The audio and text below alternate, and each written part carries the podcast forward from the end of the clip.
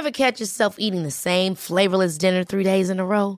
Dreaming of something better? Well, HelloFresh is your guilt-free dream come true, baby. It's me, Kiki Palmer. Let's wake up those taste buds with hot, juicy pecan-crusted chicken or garlic butter shrimp scampi. Mm. Hello Fresh. Stop dreaming of all the delicious possibilities and dig in at HelloFresh.com. Let's get this dinner party started.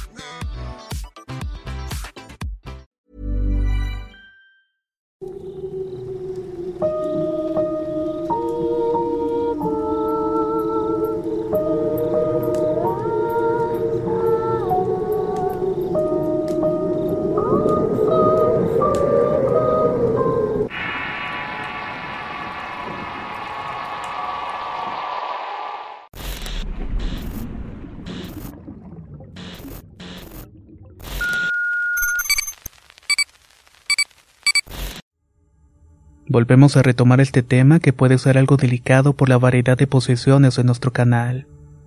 Pero confío en que pueden escuchar tranquilamente las historias, tanto las positivas como las negativas. Y si tienen alguna anécdota similar ya saben que pueden compartirla con nosotros. Espero disfruten de los relatos.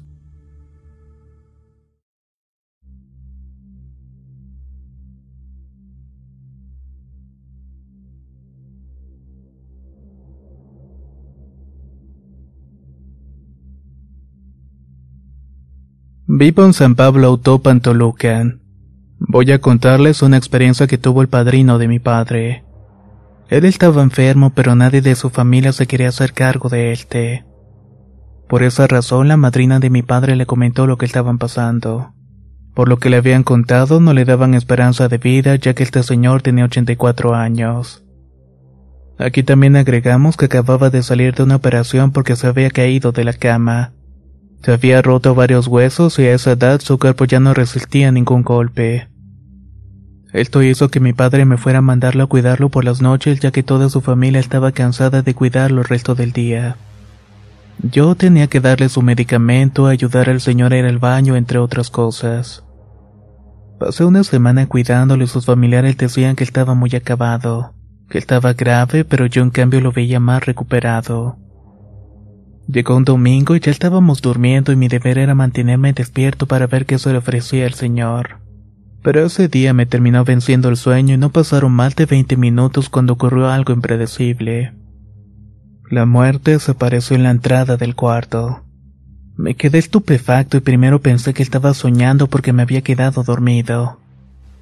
Lo que hice fue intentar ver al Señor, pero una sensación como si se me supiera el muerto se apoderó de mí. No me podía mover, pero lo peor de todo es que estaba viéndolo. Esa cosa que estaba en la entrada del cuarto medía como dos metros de altura y solamente se quedaba viendo el padrino de mi padre. Inmovilizado, lo único que pude hacer fue pedir al cielo que se alejara de nosotros. Al empezar a rezar inmediatamente pude recobrar el movimiento. Fui corriendo a ver cómo se encontraba el señor. Me llené de alivio al verlo dormido respirando. Volté a ver el reloj y marcaba las 3.05 de la madrugada. Desde esa hora no volví a dormir por estar pensando en lo que acababa de ver. Ya en la mañana, desayunando, la señora me preguntó cómo había estado la noche.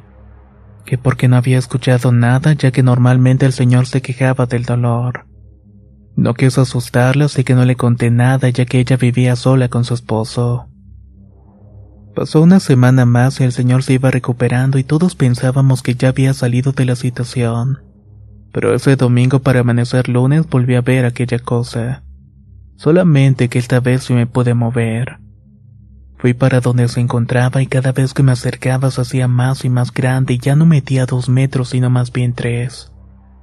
Aunque debo decir que no me provocó miedo sino al contrario. Me empezó a sentir en paz y con cierta calma. Cuando de repente veo que esa cosa se empezaba a acercar a mí, cerré mis ojos y cuando decido volver a abrirlos, ya era de día y me encontraba en la cama. Desconcertado fui a ver al señor y todavía estaba durmiendo.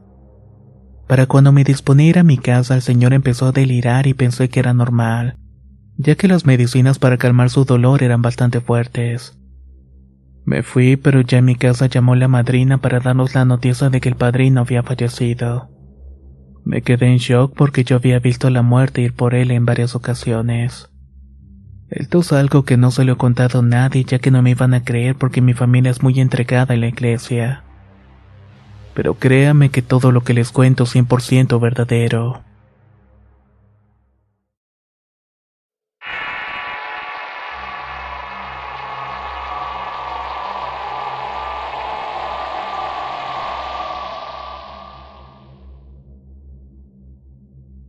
En enero de hace cinco años mi tía comenzó a enfermarse de gripe.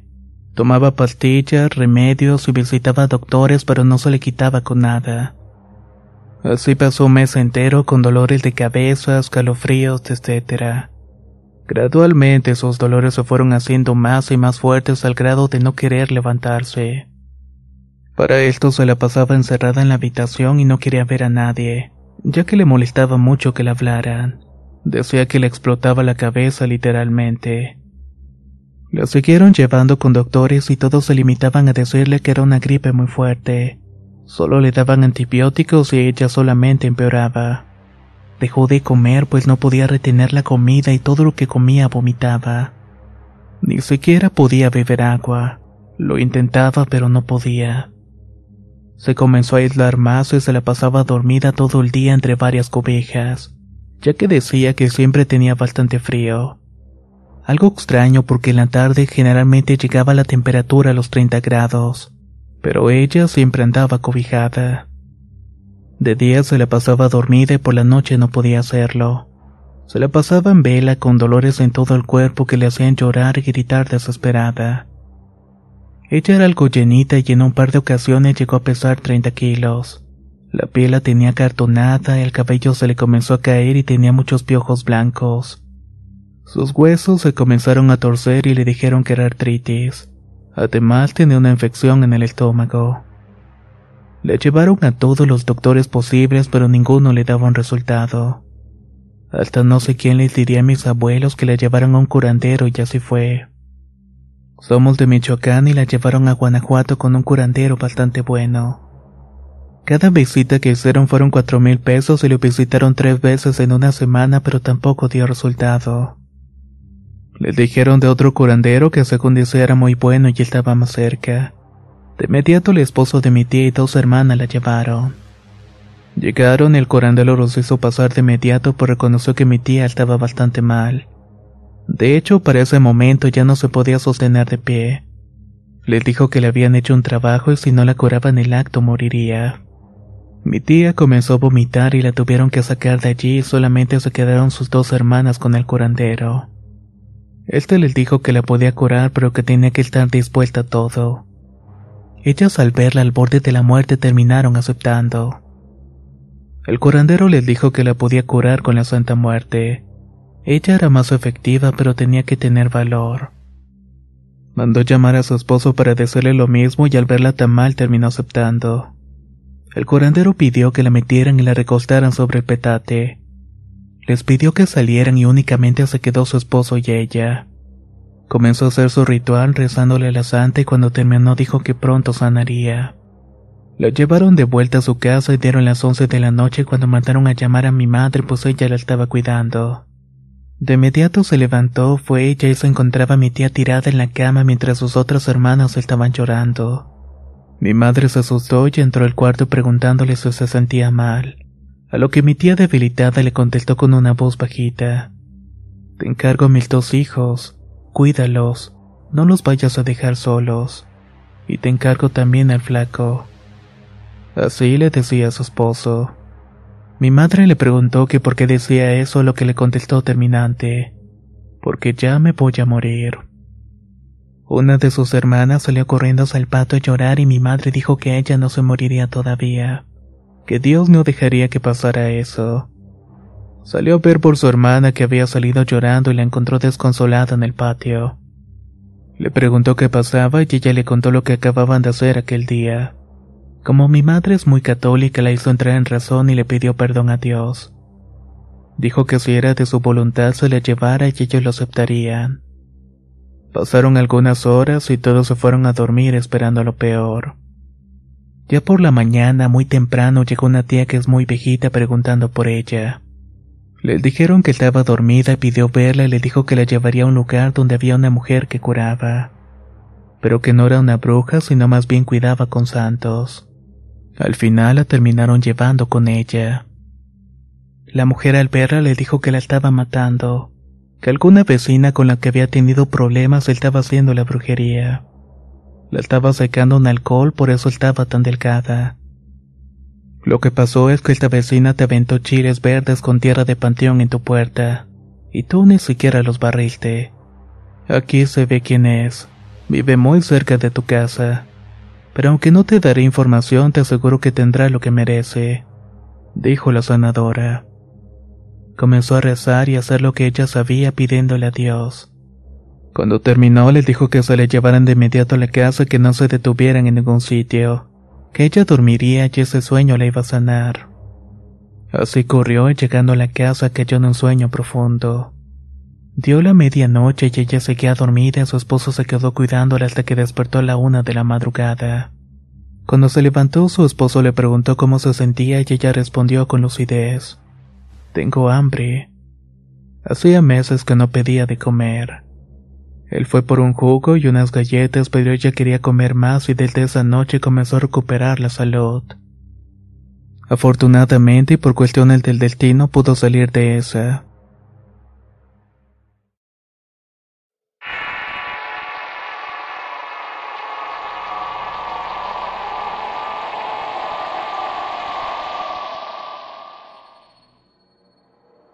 Quisiera relatar mis experiencias que tuve con la santa hace algunos años.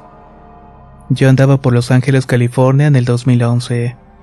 Vivía en la calle solo y tenía 19 años de edad y andaba con una mujer de 35. Todo iba realmente mal. Anduve en las sustancias por muchos años y una vez un camarada me invitó al templo de la Santísima. Ahí me hicieron una limpia y la curandera me dijo que la Santísima iba a separarme de mi novia. No le quise creer en ese momento, pero cuando llegué a la casa abandonada que habitábamos, ahí se encontraba mi novia. Me acosté con ella y en menos de diez minutos nos cayó la policía. Ambos traíamos una pipa y estábamos intoxicados. Por esta razón nos llevaron a la cárcel por una noche. A la siguiente mañana terminamos nuestra relación. Años después, por el 2016, yo ya era devoto. Andaba con otros dos camaradas de mi pandilla patrullando las calles de un barrio contrario cuando nos topamos con un enemigo. Todo terminó en una corretiza. El morro se escapó y nosotros nos subimos de vuelta al carro para buscar al pato. Era de noche y íbamos por una calle oscura cuando yo me di cuenta que nos andaba siguiendo una camioneta. Trucha que nos andan siguiendo. Les dije a mis homies. En ese momento sonaron los tiros de una pistola y las balas pegaron en el auto como si fuera granizo. Escapamos ilesos, pero por poco. Unas semanas después andábamos los tres mismos en el mismo barrio peleando contra otros pandilleros. En una de esas me alcanzaron a abrir la cara con un fierro pesado. Nos fuimos de ahí un buen tiempo y nos subimos al carro de regreso a casa, pero antes de llegar mi camarada me dijo, Ponte el tiro que ahí fue donde nos tiraron promazos el otro día. En ese momento alcancé a notar que se apareció la silueta de la santa en un letrero electrónico. Vaya que siempre nos andaba cuidando.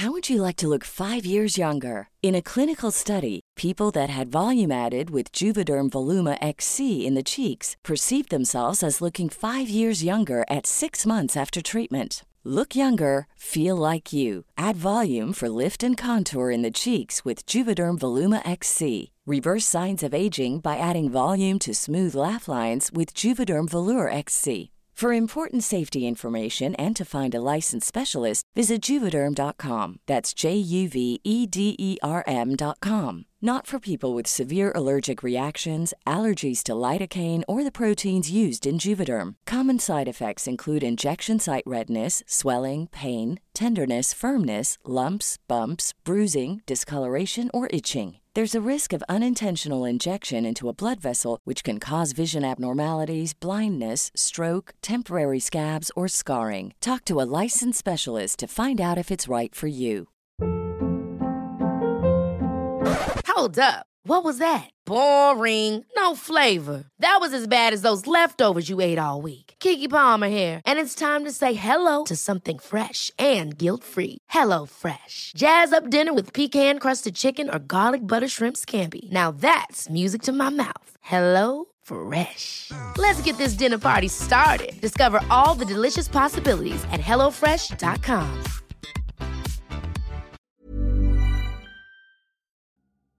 La primavera está aquí.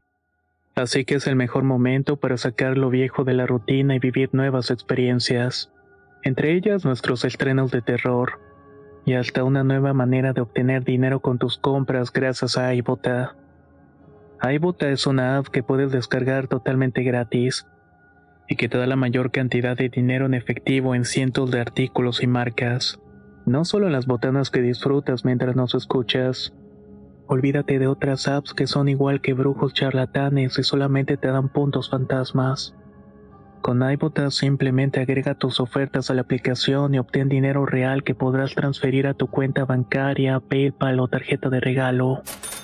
No lo dudes y únete a una comunidad con 50 millones de usuarios que ya disponen de los beneficios de más de 2.700 marcas y tiendas, como Lowe's, Macy's, Sephora y Best Buy. Y para que termines de convencerte, en este momento iBota está ofreciendo a nuestro público 5 dólares solo por probar iBota usando el código horror cuando te registras. Solo tienes que ir al App Store o Google Play Store y descargar la aplicación iBota gratis para comenzar a ganar dinero en efectivo y usar el código horror. Esto es iBota en Google Play o App Store y usa el código horror. Aprovecha los nuevos comienzos y corre a descargar la aplicación para ganar más cashback.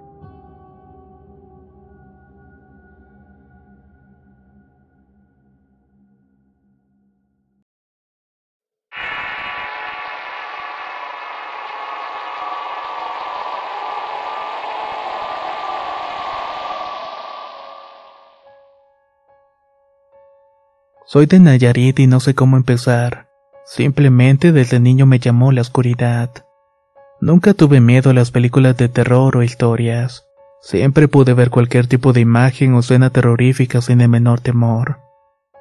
Es más, ni siquiera cerraba los ojos. No sé si es un don que poseo, pero desde mi infancia escucho voces que me llamaban por mi nombre. Incluso me decían que me callara cuando yo no estaba hablando. Prácticamente era como si leyeran mis pensamientos. Veía figuras demoníacas, pero por más feas y horribles siempre me convencí a mí mismo de que era mi cabeza. De hecho, hasta puedo jurar ver a Melchor, el famoso rey mago. O quizás fue algo que simuló serlo para burlarse de mi inocencia. Mi casa tiene cinco recámaras, dos baños y era muy amplia. Ahí viví desde que mis padres me adoptaron hasta hace un año. En esa casa escuché y viví de todo. Sin embargo, un día algo se me metió en la cabeza y escuchaba voces o algo me hacía adorar al maligno. Yo no sé por qué razón, pero lo podía ver bien. Siendo yo la víctima, llegué a pensar que tal vez era bueno, que nosotros tal vez estábamos juzgando mal.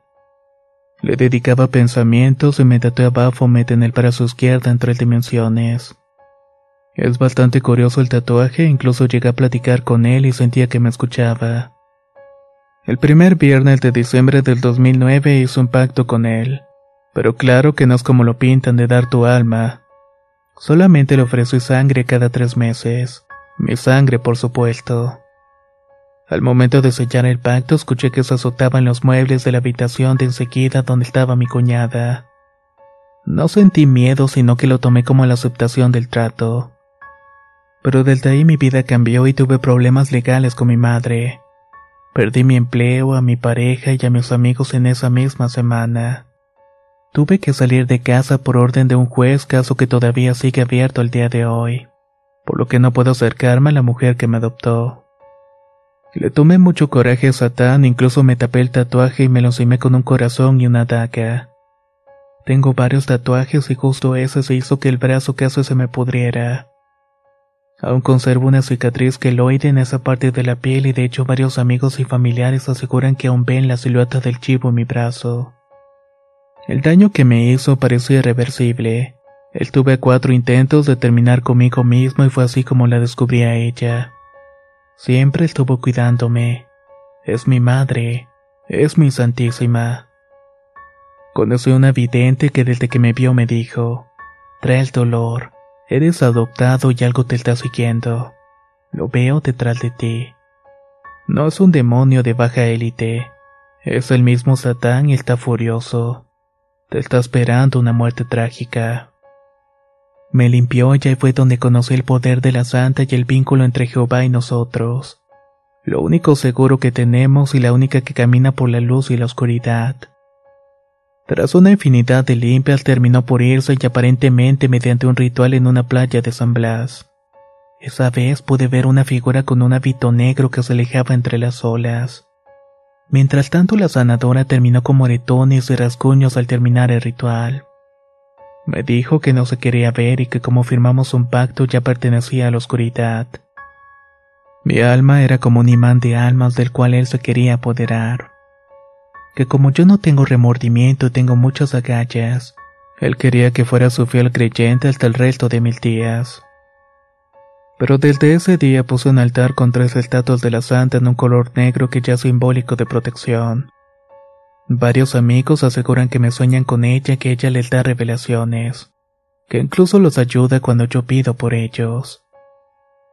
Gracias a ella logré tener una relación buenísima con mi padre y he conocido mucho de él. Sé que si alguien me ama en la vida es mi padre.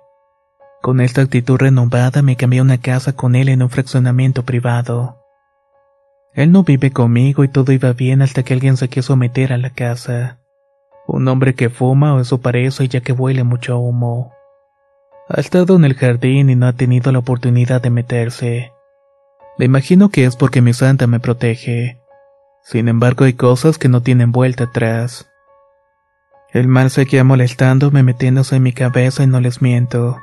Estuve a punto de volver a sus brazos hasta que decidí activar a mi Robin, un hermoso elfo. Sin embargo, el día que lo adquirí bajé a la cocina por un trago de refresco cuando me quedé petrificado. Lo vi por primera vez. Vi al señor oscuro. Pero el contacto visual se había esfumado. Rápidamente reaccioné, cerré y apagué las luces de la cocina salí al comedor.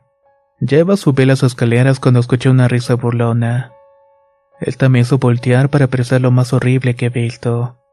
Dos demonios con un aspecto deformado que parecían que caminaban hacia atrás mientras me estaban viendo. Sentí mucho coraje y repudio, pero no podía hacer nada ya que ellos podían dañarme. Los ignoré y subí a la segunda planta y empecé a pedirle a mi santa que los alejara. Me veía a mí mismo a los ocho años con el overol y camisa verde que traía puesto el día que un familiar abusó de mí. Solo incrementó mi odio y rencor y no pude evitar llorar y la garganta se me hizo nudo. Estuve a punto de abalanzarme sobre él cuando de la boca escupió una serpiente. Justo en ese momento me atreví a nombrar al justo juez, una oración bastante poderosa. Pero solamente se burlaron de mí y luego se fueron. Me dispuse a dormir y le di gracias a Jehová y a la Santa y al amanecer en la mañana temprano los vi en la habitación y salieron burlándose. Lo sé, fue mi error el dejarlos entrar abriendo la puerta, pero yo no pude controlarme en ese momento. Al día siguiente bauticé a mi precioso elfo y lo activé en un parque frente a la casa. Me presenté y desde que Robin está en casa se fueron ellos. No los he vuelto a ver y espero nunca hacerlo. Se dice que los elfos protegen el hogar y son muy posesivos. Sin duda alguna eso me ayudó bastante. Ese ser mágico que ya es parte de la familia resultó ser una bendición.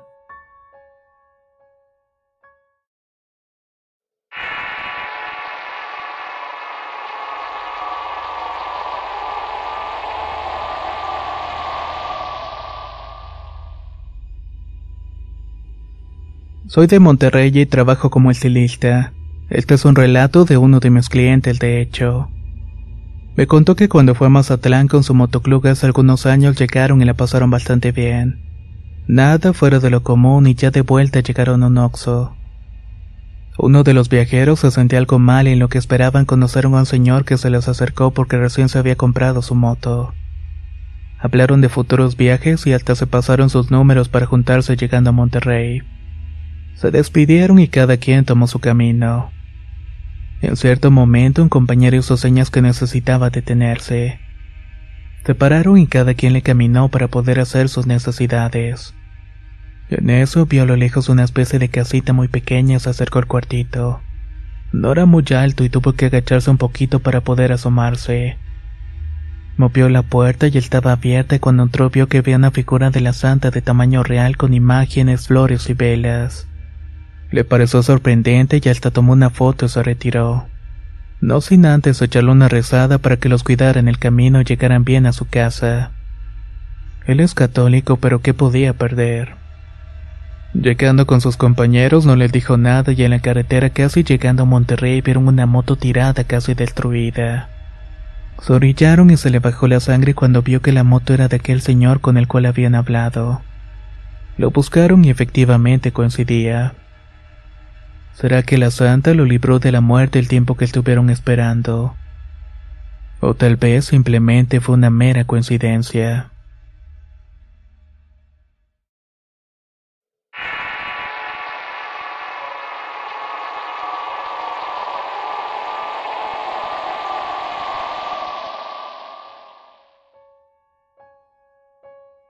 La verdad me cuesta mucho contar lo que me pasó hace unos siete años. En la actualidad tengo 34 y la vez en cuestión fuimos con unos amigos a tomar. Uno de ellos era creyente de la Santa. Vivimos en la comunidad de Macuilca en Veracruz. Ese amigo dijo que conocía un lugar donde no nos molestaría nadie para tomar, ya que la gente le molestaba que hubieran borrachos gritando. Caminamos un tramo largo y unos amigos ya se habían desesperado por no llegar. Y aunque nos decía que faltaba poco, tres de ellos se regresaron y solamente nos quedamos cuatro. Al final llegamos al mentado lugar y eso estaba bonito. Se encontraba cerca de un río con mucha vegetación. Empezamos a tomar y no tardó mucho en oscurecer y peor es que ya estábamos entrados. Uno de mis amigos, que en paz descanse, fue a meterse a un río mientras nosotros seguíamos sin darnos cuenta que pasaba el tiempo. De pronto otro amigo recordó que aquel no sabía nadar. Los tres empezamos a buscarlo y dos se metieron en el río pero solamente encontramos su camisa atorada en una piedra. El otro se fue más hondo para ver si veía su cuerpo ya que estábamos desesperados porque no lo veíamos. Tardamos como dos horas para encontrarlo hasta que lo ubicamos desmayado en una cueva río abajo. Era un espacio muy amplio y buscamos otra salida y tardamos mucho y no encontramos nada. Después de un tiempo sentados pensando cómo salir, escuchamos una risa que nos erizó la piel. No sabíamos quién se había reído de esa manera. Volteamos para todos lados cuando de pronto se volvió a escuchar pero más cerca. Nos acercamos y mi amigo que nos había llevado ahí empezó a ofender al aire pero con palabras que no entendíamos. Pero lejos de aminorarse la risa empezó a retumbar en toda la cueva. Mi amigo seguía desmayado y de pronto apareció una gran mano negra que lo arrastró. No puedo explicarlo, pero apareció de la nada. Mientras tanto el otro seguía gritando palabras inentendibles. De pronto la risa se dejó de escuchar y lo más oscuro nos aventaron a nuestro amigo. Corrimos a lo tonto y gracias a Dios encontramos una salida. No sé si fue un milagro o no, pero al final pudimos salir de la cueva con nuestro amigo Cueltas. Llegamos a casa de mi amigo el que gritaba y eso fue lo más extraño porque llegamos rapidísimo. Ya en la casa le decíamos que nos diera una explicación de lo que había pasado, pero él solamente nos dijo que allí hacían brujerías. En eso despertó nuestro otro amigo y nos dijo que le dolía mucho las piernas y la espalda pero no le contamos nada de lo ocurrido. Le mentimos y le dijimos que casi se había ahogado y que se había golpeado en el jaloneo. Después de un tiempo nos enojamos con nuestro amigo que nos llevó a su lugar y perdimos comunicación. Hasta que todos nos encontramos en la feria del pueblo de Songólica. Aunque no nos hablamos, eso sí. Todo eso quedó entre nosotros los que habíamos estado en aquel lugar. En 2018 murió nuestro amigo que se desmayó supuestamente por borracho. Pero me quedé con el remordimiento de no decirle a su familia lo que pasó ese día. No sé si tenga alguna relación con su fallecimiento, pero en la actualidad hay veces que sueño con esa mano y siento que ya viene por mí.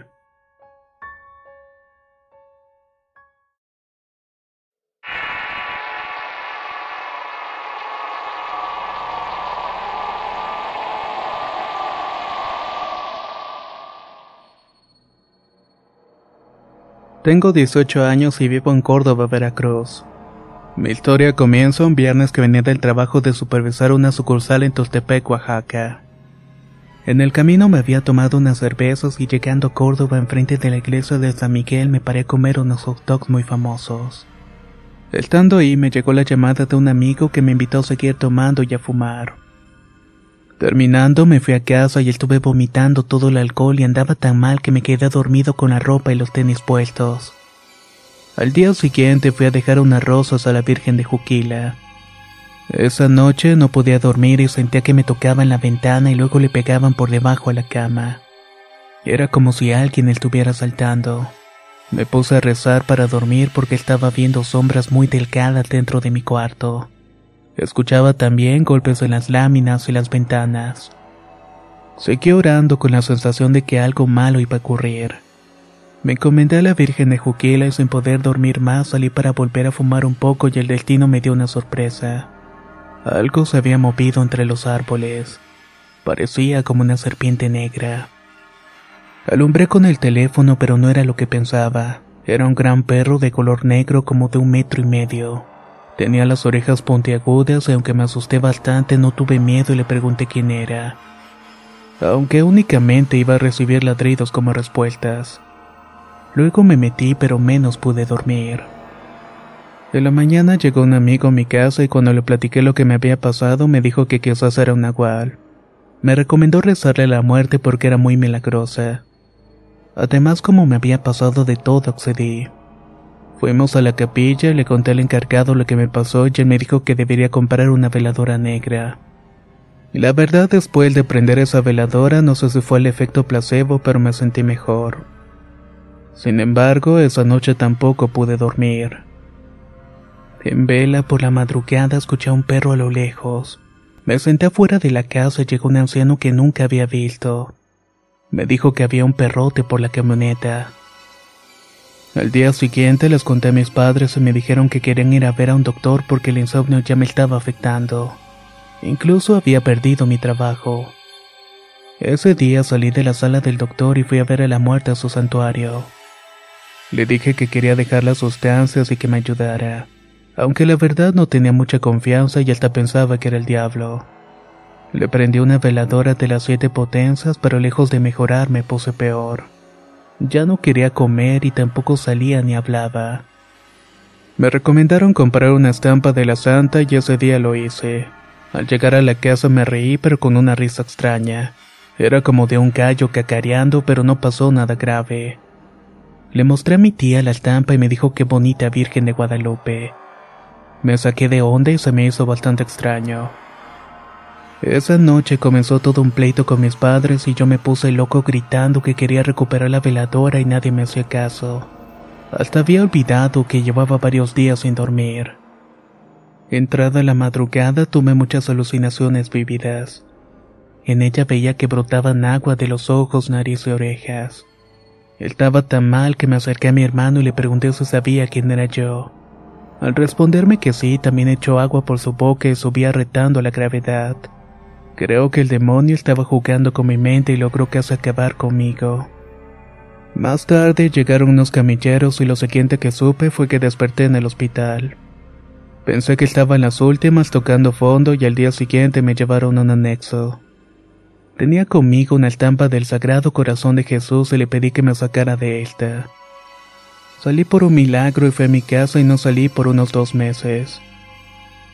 En algún momento del encierro llegó un amigo que me comentó de una misa de sanación en la iglesia de Santa Rita realizada por un padre conocido.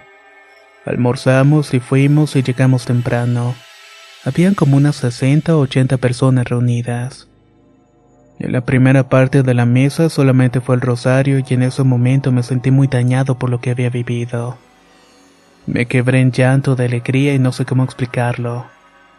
En la segunda parte, el padre comenzó con el Evangelio de Jesús ayudando a un endemoniado.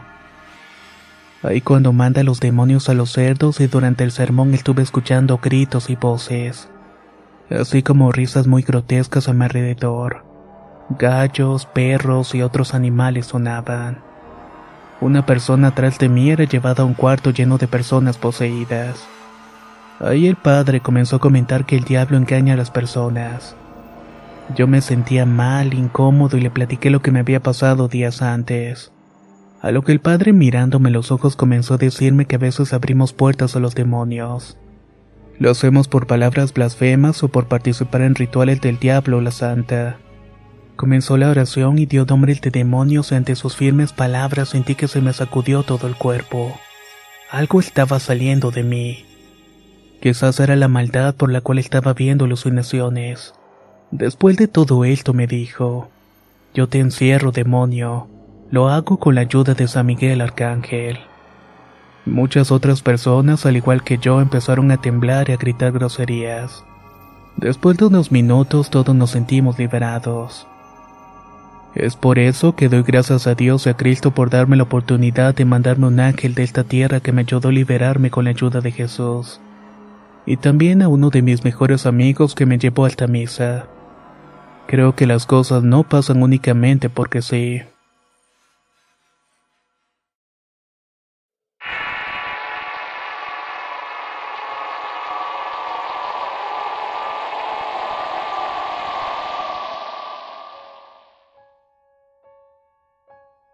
Verán, en mi familia siempre nos avisan antes de que alguien cercano o un familiar va a fallecer. Una vez se prendió la computadora sin estar conectada ni cables. La pantalla rota se podía ver blanca cuando usualmente se ve amarilla. La computadora llevaba una semana entera sin estar conectada a la electricidad. Y duró amarillenta por casi una hora entera sin poder encontrar la manera de que se pudiera apagar hasta que poco a poco se fue desvaneciendo. Casi el instante de quedar negra otra vez nos llamaron para avisarnos que una prima había fallecido. Varias veces pasó lo mismo, incluso semanas antes de que falleciera otra persona. A mi madre le dio tanto mal rollo que decidió botarla en lugar de mandarla a reparar. Mis primos tomaron la computadora y desde entonces no se ha vuelto a encender de la nada. También ha aparecido una sombra de color negro. Es tan densa que aún con la luz prendida se puede ver y se refleja en los espejos. Cada vez que ha muerto familiares o conocidos. Yo la he visto en seis fatídicas ocasiones. La primera detrás de mí ya estaba en la cocina lavando unos platos. Aún tenía las luces encendidas y pude ver una masa densa detrás de mí. En ese momento sentí una pesadez en mi espalda tan fea y una sensación que tuve que correr a mi cuarto. La segunda vez se me apareció detrás nuevamente y la vi reflejada a mi lado mientras veía un video. La vi pasar lentamente en un par de veces, pero sin otra opción huí del cuarto. La tercera vez estaba lejos de casa en otro país. Al parecer la sombra se había aparecido varias veces a otras personas de esa casa que estaba rentando. Cerca de mi cuarto hay un sofá que rentan personas por mes. Había un muchacho que le aseguraba a los dueños que había visto una sombra mirándolo fijamente, y que aún con la luz prendida no se lograba difuminar. Fueron múltiples noches en las que este tipo me despertó porque prendía y apagaba las luces constantemente. Él es militar y aunque no cree en fantasmas acabó yéndose de allí. Otra vez en diciembre todos estaban afuera en la segunda sección de la casa cuando escucharon que algo tocó la puerta. Cuando se asomaron no había nadie y entonces cuando la sombra se me apareció en esa casa fue sobre mi cama. Estaba montada en mis piernas y la cama se hundía como si tuviera algún peso. Por un momento creí que alguien se había metido en mi cuarto, o que había tenido una pesadilla, pero cuando prendí la luz recé y pedí que se fuera. Aquella sombra continuaba allí. Me sentía mareada y con un fuerte dolor en las piernas. Estaba tan mal que no pude ir a trabajar y estuve mal del estómago por los siguientes días. La cuarta vez volvió a hacer lo mismo, solamente que esta vez soñé que me estaban atropellando. Al mes de esta aparición, mi madre me escribió por la mañana para decirme que se había aparecido una sombra rara en la cama. Ella no cree en fantasmas y es raro que ella diga algo por el estilo.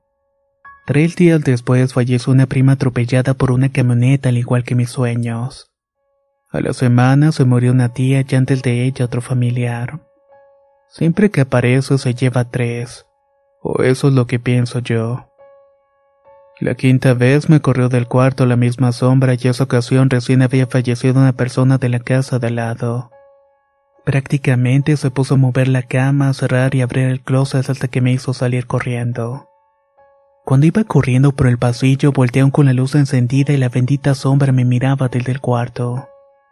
Cuando me acosté junto a mi abuela, al poco tiempo vi como la maldita estaba traspasando la puerta. Se podían ver los pies en el reflejo de la habitación. La sexta vez la sombra se veía un poco más pequeña. Había fallecido un tío que solía jugar conmigo en un parque frente a la casa. Cuando fui al parque me sentí muy incómoda y actué como si mi tío estuviera allí para despedirse. Cuando iba de vuelta a mi casa vi por la ventana y la sombra estaba allí. Creí que era mi tío, así que me despedí de ella. A otra tía se le apareció cuando falleció un vecino. Fue en el mismo apartamento donde se me apareció por quinta vez. Mi tía la vio saliendo del apartamento del vecino. Durante la madrugada ella se había parado para ir al baño. Con la luz del pasillo y afuera vio la sombra sentarse en la silla junto a la puerta. A la abuela se le apareció la sombra la noche anterior y creyó que era un tío mío. Cuando salió y vio que no era nadie, hizo como si hubiera tenido un espejismo. Al día siguiente entró un murciélago a la casa en plena tarde aún siendo de día. Este le pasó cerca de la cabeza. Al poco tiempo que el murciélago salió de la casa llamaron para avisar que alguien había fallecido. No sé si sean muchas coincidencias, pero sí ocurren cosas extrañas en mi familia.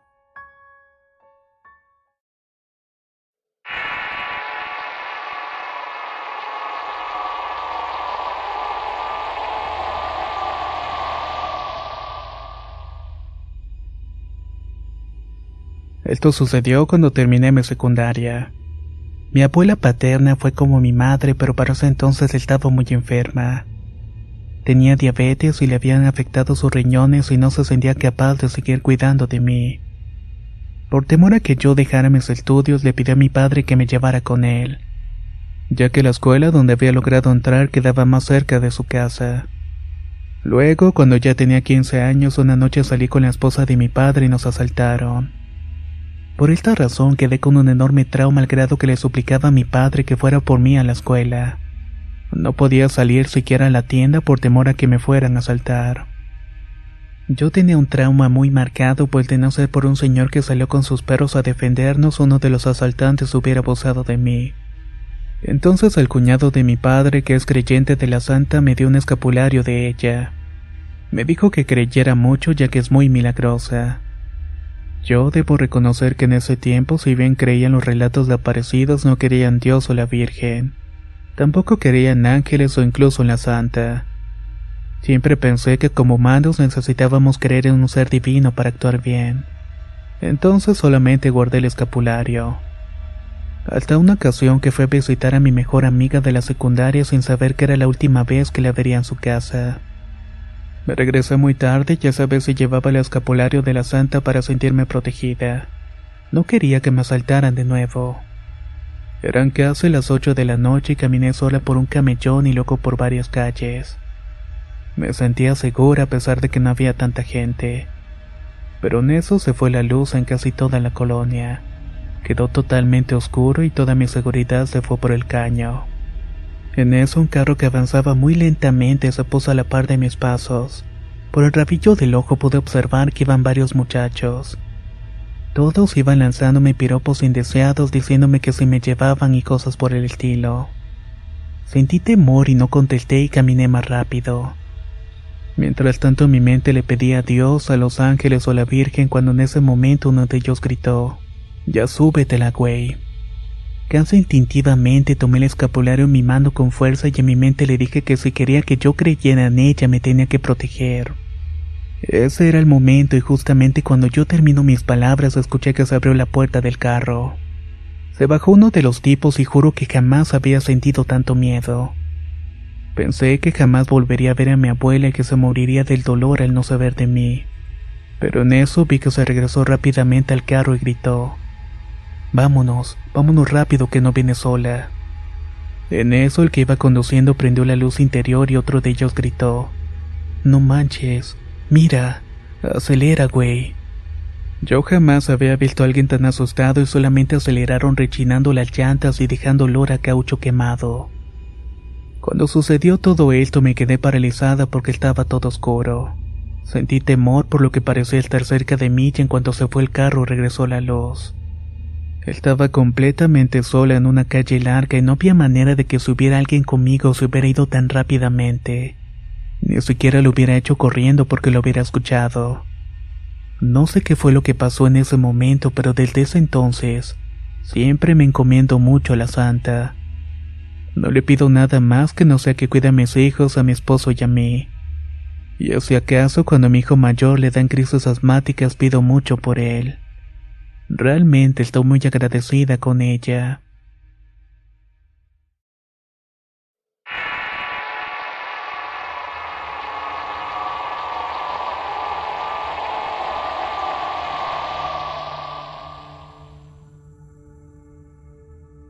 Voy a contar algunas historias que he vivido durante años. Soy de una ciudad del sur de Veracruz y tengo 24. Pero todo esto inicia cuando tenía como unos 8 años aproximadamente. En mi casa siempre veía sombras de varios tamaños, se caían las cosas, al principio se me daba miedo. Pero después de un tiempo se volvió algo cotidiano. Un día, cuando mis padres decidieron ir a visitar a unos familiares a una comunidad, llegamos y nos recibieron con una comida. Fue una bienvenida bastante grande. Llegaron unos primos, tíos y alguno que otro vecino. Todo estaba de maravilla, llegó la noche. Hay uno de mis primos nos dijo que aprovecháramos que no había sol para poder jugar. Iniciamos con un partido de fútbol y todo bien. Después de un rato, otro de mis primos dijo que sería interesante jugar a las escondidas con esa oscuridad, pues era más difícil de encontrarnos y así era más divertido. Todos aceptamos y un amigo de mi primo inició con el conteo y todos corrimos apresurados a escondernos. Yo corrí a una de las maderas que estaban en forma de cuevita. Ahí me metí y entonces vi que el vecino pasó corriendo enfrente de mí y no me vio. Era muy buen escondite. Pero de repente sentí una mano que me tocó la espalda, volteé y dije, Pedro, ¿qué es lo que haces aquí? ¿Por qué no me avisaste que también te escondes aquí? No haga ruido que nos van a escuchar. Pero cuando volteé a ver a los demás vi que Pedro pasó enfrente de mí corriendo porque ya lo habían encontrado. Enseguida me di la vuelta y volteé pero no había nadie detrás mío. Eso me puso la piel de gallina. Salí corriendo y alcancé a Pedro para preguntarle dónde se había escondido, pero inexplicablemente se había escondido en la batea de una camioneta. Le respondí seguro me notó muy nervioso porque me preguntó por qué le preguntaba. Le dije que por nada, simple curiosidad para no repetir los lugares. Para cuando me preguntaron si iba a volver a jugar, les dije que no porque estaba muy cansado. Así que me fui con mis padres o mis tíos. Les conté a mis familiares todo lo que me había pasado y se sacaron de onda y uno de mis tíos me dijo que me pusiera la camisa al revés porque eran los chaneques, que ellos andaban merodeando en toda la zona. Le respondí que yo pensaba que eso no existía pero salió mi papá a decirme sobre todas las historias que existen en ese pueblo. De nahuales, chaneques, duendes.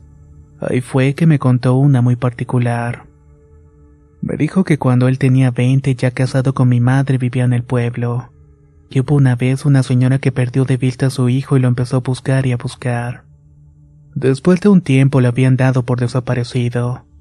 Pasaron dos semanas y llegó un hombre corriendo al pueblo gritando que habían encontrado al niño. Hasta mi padre corrió, pero lo habían encontrado de cabeza enredado en unos alambres de púa con la ropa toda rasgada. Obviamente el niño no estaba vivo. Impresionados y asqueados se dieron cuenta que a unos escasos metros estaba un árbol de ceiba. Lo fueron a ver y en el hueco que estaba en el pie del árbol vieron los zapatos del pequeño. Entonces dijeron que el único culpable era el chaneque. Pasó el tiempo y estaba en mi casa sentado en la sala y escuchaba que mi abuelo hablaba con otras personas que habían fallecido. Él siempre me decía que me acostara con él porque le daba mucho miedo. Una noche de las que dormí con él fue bastante pesada. Se escuchaban pasos, movían las cosas y murmuraban tanto que desperté como eso de la una de la madrugada. Mi abuelo me empezó a tocar el hombro y me decía que había unos niños que le estaban moviendo los pies. Me levanté y me fijé, pero parecía no ver nada. Seguramente era uno de sus sueños. Pero él estuvo insistiendo hasta que se quedó dormido por el cansancio. Después de un rato sentí que algo me estaba jalando los pies. Cuando abrí los ojos claramente vi una figura de una persona que salió corriendo atravesando la puerta corrediza. Me levanté para ver quién era, pero no vi nada. Revisé las habitaciones de mis padres ellos estaban dormidos. Igual estaban mis hermanos, por lo que me incliné a pensar que había sido una pesadilla. Me volví a acostar y ya escuché que decían repetidamente, Ven, déjalo solo, ya casi llega su hora. Me levanté para mirar quién era o qué decía semejante atrocidad, pero desgraciadamente a las horas había fallecido mi abuelo. Estaba acostado junto a mí, yo impotente sin poder hacer nada. Me sentí frustrado y triste porque recuerdo que esos malditos susurros decían que ya era su hora. Y yo no hice nada para poder detenerlo. Hasta había ignorado los llamados de mi propio abuelo. Pasaron algunos años y uno de mis familiares se introdujo al culto religioso del palo mayombe. Rápidamente comenzó a hacer su altar con los objetos característicos de la religión. El talado me dio la oportunidad de realizar algunas actividades y participar en algunos rituales. Cuando estaba con él dentro de la ceremonia veía sombras a la luz de las veladoras que se transformaban en personas de diferentes tamaños. Algunas veces me daba unos amuletos de protección y todo pero una vez saliendo de la ceremonia me trajo algo que no me dejó dormir. Desde ese momento sufrí de mi primer parálisis del sueño. Fue un momento desesperante porque quería moverme o gritar y no podía. Realmente fue horrible. Después de un tiempo se me presentó un rostro desconocido que empezó a hablar conmigo. Me dijo muchas cosas del pasado y me dejó desconcertado y desapareció y me volví a dormir. Cuando desperté salí de mi cuarto para comentarle a mi madre lo que me había pasado. Se quedó impactada y me dijo que por la manera que había descrito el rostro y las cosas que me había contado, tal parece que era mi tío fallecido meses de mi nacimiento. Entonces me dijo que había que ir al panteón para ver qué era lo que quería. Fuimos con herramientas de limpieza y vimos que la tumba tenía mucho monte. La limpiamos y la barrimos y con eso se calmó toda la actividad. Algunos días después mi hermano compró una ouija e intentamos jugar. Dijimos las frases de bienvenida, pero luego de unos 20 minutos no pasó nada. Nos fuimos a dormir, pero desde ese momento empezamos a vivir con sombras dentro de la casa. No nos hacía algún daño físico y ocasionalmente tiraban las cosas y hacían sus apariciones. Pasó el tiempo llegando al punto que el hecho de estar en casa nos causaba un mal humor inaguantable. Había pleitos con mis padres y se escuchaban burlas y risas infantiles. Todas las noches siempre me sentía vigilado por un pequeño. Siempre era la misma hora y estaba parado en el mismo punto de mi habitación. Hasta que una noche que me pareció normal de repente se escuchó un ruido bastante fuerte. Era como si hubieran caído todos los platos de porcelana y me levanté inmediatamente. Repisé la cocina y no había ningún rastro de nada roto. Empecé a rezar, pero los ruidos únicamente se incrementaron, aunque extrañamente mis padres no se levantaron. Estaba asustado y aterrado porque las luces de la sala se tornaban de un color rojo. Luego se veían sombras que se acercaban hacia mí. Cuando en una esquina de la casa alcancé a ver a la niña o la santa. Le pedí su ayuda y todo se calmó. La santa vestía su túnica color blanca y me dijo que no me preocupara, que ella siempre me iba a proteger. Desde ese momento la empecé a ver muy seguido, aunque siempre me provoca un escalofrío que recorre todo mi cuerpo. Se lo conté a mi hermano y él me dijo que fuera con un chamán. Le hice caso, contacté y algo que me dijo desde el primer vistazo es que traía la muerte encima. Pero que no tuviera miedo porque realmente era de protección. Que siempre iba a estar conmigo y en mis sueños dándome consejos para todo. Después de lo que me dijo me causó una preocupación y alivio a la vez. El chamán se me quedó viendo y empezó a reír me dio una lista de cosas que tenía que ir a comprar. Luego me dijo que volviera cuando tuviera todo. Me realizó un ritual para que pudiera entender e interpretar todos los mensajes que la santa me estaba dando. Me abrió la mente para que pueda distinguir cuándo es ella o cuando algo más está presente. Desde ese momento la santa no se ha separado de mí.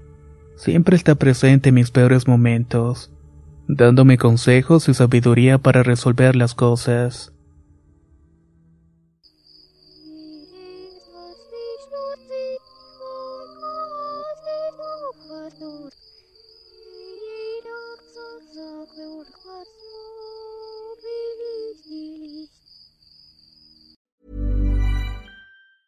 Ever catch yourself eating the same flavorless dinner three days in a row?